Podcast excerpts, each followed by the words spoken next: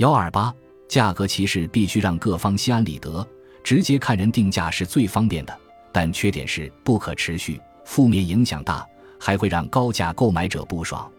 所以，商家会通过释放机会，形成一个特殊的低价政策，留住价格敏感的消费群体。同时，价格不敏感的消费者关注到的是正常价格，也不会因为特殊的促销而不爽。因为他们还免去了繁琐的精打细算，也避开了占小便宜的标签，最后形成共赢的局面，达到收益最大值。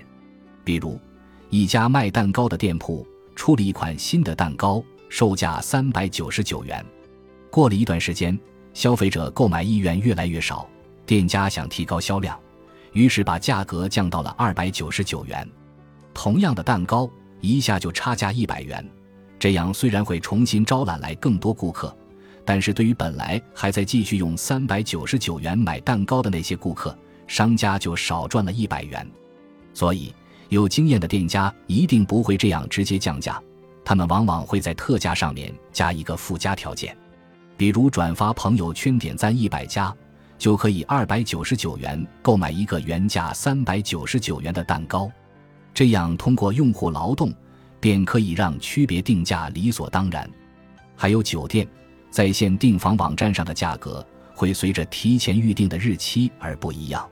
如果客人是价格不敏感的人群，特别是临时需要住宿的人群，那么就会在有住宿需求的时候临时订房，方便、简洁、省时。但价格稍高，如果客人是价格敏感的人群，那就需要耗费精力，尽可能提前确定行程。而且要保证不发生变化，从而获得低价。定期促销也是这种策略，可以间接的对产品起始定价，获得更高收益。比如，一家奶茶店有款经典奶茶，售价二十元，每周六、周一做特价十元。对于价格敏感的消费者，可能会等到特价时期再品尝；而价格不敏感的消费者，会在路过的任何时期当场购买。购物商场每个周末都有铺天盖地的折扣活动，